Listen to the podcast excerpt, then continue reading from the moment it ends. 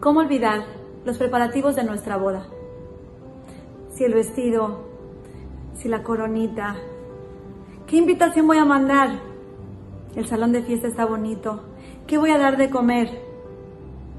¿Qué músicos voy a traer? Por supuesto que es una emoción muy grande todos los preparativos.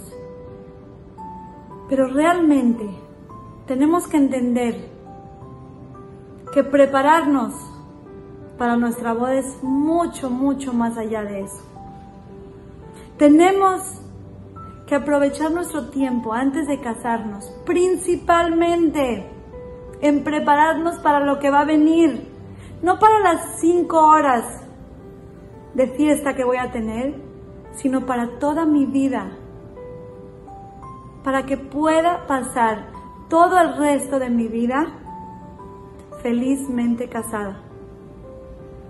¿Cómo se logra eso? Tenemos un instructivo, amigas, tenemos un instructivo que se llama Torah. Qué difícil es tener Shalom Bait sin alguien que me guíe.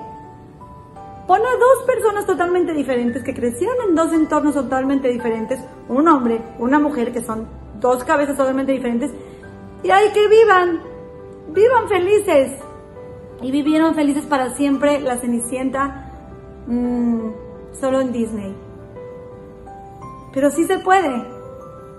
Hashem nos enseña cómo. Estudiemos y preparémonos antes de casarnos. Enfoquemos nuestro tiempo y nuestra mente mucho más allá de nuestro vestido, nuestras flores, nuestro salón de fiestas, en estudiar los consejos y las herramientas que nos da la Torah para lograr un matrimonio exitoso. Se los digo para las solteras, se los digo para cuando nosotros nos toque casar a nuestros hijos, tenemos que prepararnos para la boda.